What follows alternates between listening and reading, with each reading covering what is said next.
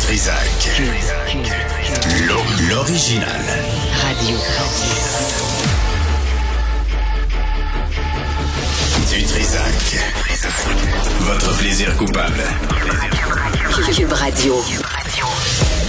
Bonjour tout le monde, lundi 23 janvier 2023.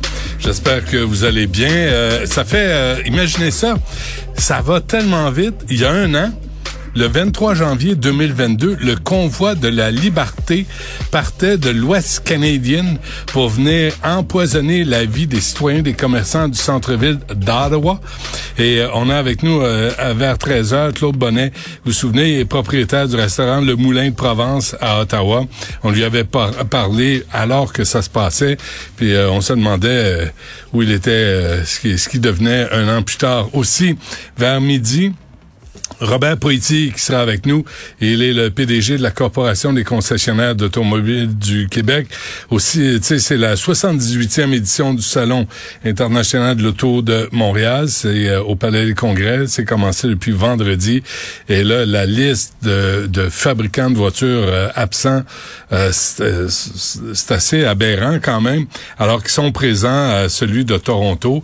Puis Antoine Joubert me disait, lors de la journée des médias, la mairesse Valérie Plante s'est même pas présenté un, 15 minutes pour dire bonjour. C'est quand même un événement qui attire du monde à Montréal, euh, mais on laisse aller. Donc, on va parler à Robert euh, vers midi, mais tout d'abord, euh, y a, vous l'avez remarqué, hein, il n'y a pas une semaine où on n'assiste pas à des scènes disgracieuses qui impliquent des arbitres, quel que soit le sport.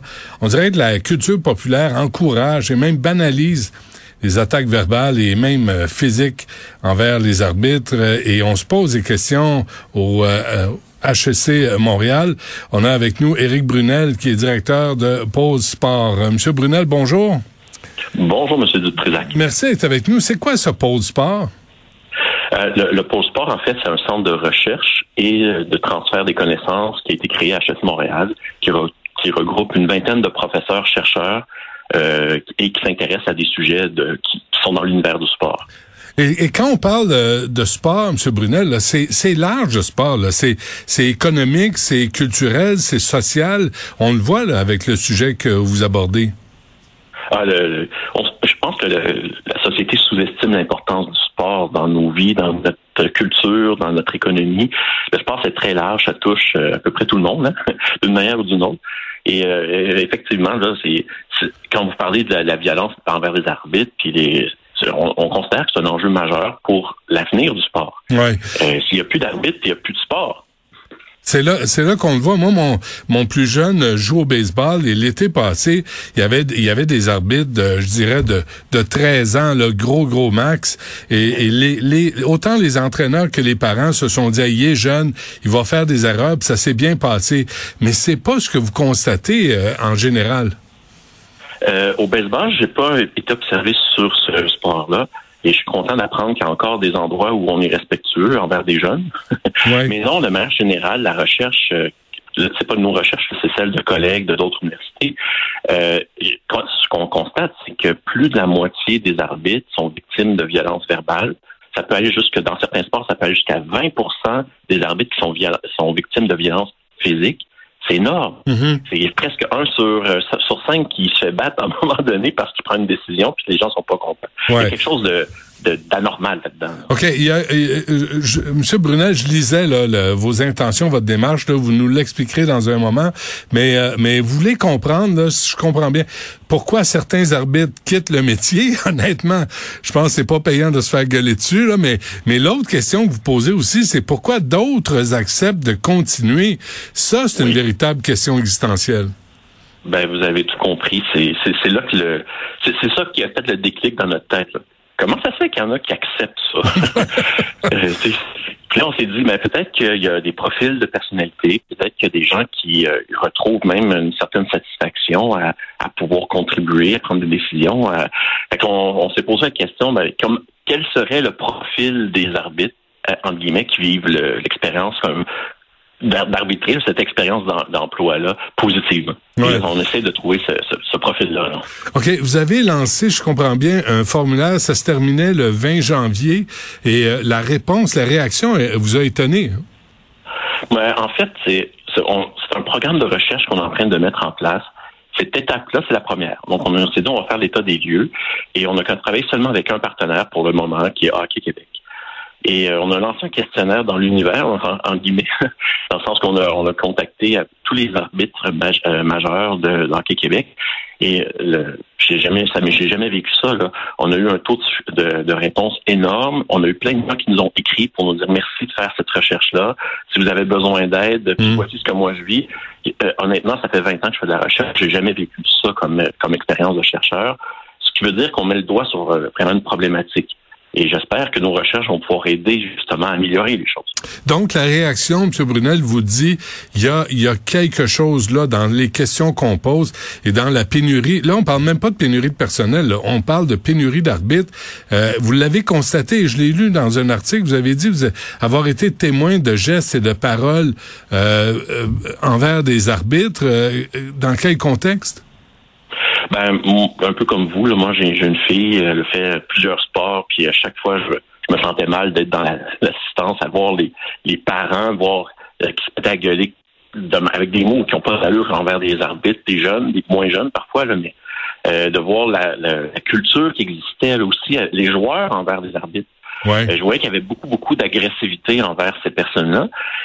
et ça, c'est un enjeu de gestion majeur parce que ben, si on n'arrive pas à préparer la relève, euh, parce qu'on a un, exemple, on voit qu'il y a beaucoup de tournois de cet été qui est annulé, autant au hockey qu'au baseball, que dans tous les sports finalement, parce qu'il manquait d'arbitre.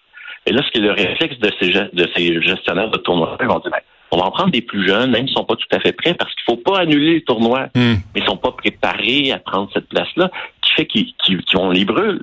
Puis toute cette dynamique-là, moi, personnellement, ça m'interpelle. Ouais. Mais hier, hier, je regardais un match de football de la NFL et je voyais le coach, je savais qu'on allait se parler, M. Brunel. Je voyais le coach engueuler l'arbitre sur la ligne du terrain de jeu, puis l'arbitre était stoïque, disait rien. Mais il y, a quelque chose qui va pas dans la culture populaire. Il y a quelque chose qui, qui, ah, dans n'importe quel autre contexte organisationnel, n'importe quel type d'emploi, c'est un comportement qui serait inacceptable. On dirait que dans le sport, c'est comme si ça fait partie du show. Euh, on a mis une grosse cible dans le dos de ces personnes-là, puis on a le droit de leur dire tout ce qui nous passe dans la tête. Euh, je peux comprendre, des fois, on est dans des accords. Je peux comprendre, des fois, qu'il y a des émotions. Mais souvent, ça, ça déborde. Là. Ça devient des menaces de mort, ça devient des, des atteintes physiques. C'est là, c'est là que ça marche plus. Là. Euh, puis c'est, puis en effet, il y a une espèce de culture, comme vous dites. Là. Puis l'arbitre, on dirait qu'il accepte ça. C'est normal, ça fait partie de la culture. On gueule après les arbitres. J'écoute même plus. Euh, mais quand on regarde la recherche, c'est, c'est pas juste ça. On le voit, il y a des, il y a des conséquences réelles chez ces individus-là. Par exemple, on regarde la recherche. Ben, par exemple, au niveau de la santé psychologique. Euh, ce qu'on observe, c'est que les arbitres qui n'ont pas eu la chance d'avoir un bon encadrement, puis qui n'ont pas les bons profils de personnalité, vivent plus d'anxiété, qui peuvent durer toute leur vie, plus de stress, de la dépression, mmh. euh, une diminution de la confiance de soi, toutes sortes de séquelles de ce type-là qui peuvent les qui peuvent les habiter tout le reste de leur vie. Ouais. Pas rien. Hein, c'est une vie parce qu'on accepte de faire un tournoi avec des jeunes. Ben oui. Il y a quelque chose d'anormal. Ben, je, je disais que vous avez jamais été arbitre. Moi, j'ai été arbitre à 15 ans pour les, les parties de, de balle molle avec des adultes. Puis euh, puis il y a des fois là, t'es pas gros dans tes shorts là quand les adultes se tournent, se tournent vers toi là, puis ils commencent à t'engueuler. Puis ça c'est il y a euh, il y a 40 ans, 45 ans. Tu dis c'était la norme, mais aujourd'hui, on a encore cette pratique là alors que la société a évolué. Euh, oui, même, je dirais que ça a empiré. Euh, on, dirait que quand Là, c'est un des, c'est une des questions qu'on a dans la recherche, mais euh, nos, constats, de manière anecdotique, on, on, se fait dire par plusieurs personnes que c'était, mieux il y a dix ans, même si c'était inacceptable il y a dix ans. Et puis d'ailleurs, c'est probablement ce qui explique qu'il y a une diminution du taux d'arbitre euh, dans, dans, tout le, dans tous les sports confondus, dans tous les pays, on observe une diminution du nombre d'arbitres de 15 à 40% Probablement que y a une des raisons, c'est cet euh, environnement toxique là, qui, qui fait que les gens ne veulent plus faire ça. Je comprends. Qu'est-ce que vous cherchez, dans le fond, là, comme réponse ou comme, euh, comme postulat? Ben, comme je vous disais, c'est une première étape. dans notre première étape, ce qu'on espère être capable de faire, c'est un peu l'état des lieux. Nous, notre préoccupation, c'est on, pense qu'on croit beaucoup aux valeurs positives que le sport peut amener dans la société auprès mhm. des jeunes. Auprès, puis on trouverait ça bien dommage qu'il n'y ait plus de sport parce qu'il n'y a plus d'arbitre. Les, arbitres ont un rôle déterminant dans la compétition sportive. Et on aimerait ça mieux comprendre les facteurs de rétention puis les facteurs d'attraction. Qu'est-ce qui va faire en sorte qu'un arbitre va avoir envie de venir faire ce métier-là? Puis qu'est-ce qui va faire en sorte que quand il est en place, il vive une expérience positive, puis il, va, il veut rester, puis se développer, puis s'accomplir? Hmm. On sait qu'il y a un environnement toxique, mais on aimerait mieux comprendre ces dynamiques-là pour être capable après ça de euh, faire des recommandations, des propositions sur des pratiques pouvant protéger les arbitres. Ouais. Euh, est-ce, qu'il y a des questions à se poser sur ce phénomène, M. Brunel, euh, d'engueuler, de, d'attaquer verbalement ou même physiquement les arbitres, et notre rapport collectivement à l'autorité, que ce soit le prof en classe, que ce soit le policier qui t'arrête, on n'est plus gêné d'être baveux avec le policier, d'être baveux avec le prof, puis donc d'être baveux avec l'arbitre?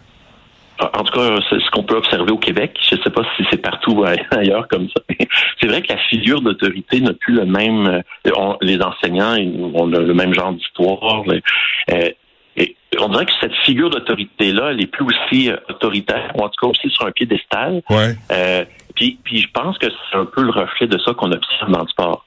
Le, le sport, il faut comprendre que cette business-là repose beaucoup sur des émotions en partant les Canadiens de Montréal, il n'y a rien de rationnel dans le fait de les aimer à ce point-là, puis d'acheter mm. des billets à ces prix-là. Il y a quelque chose d'affectif.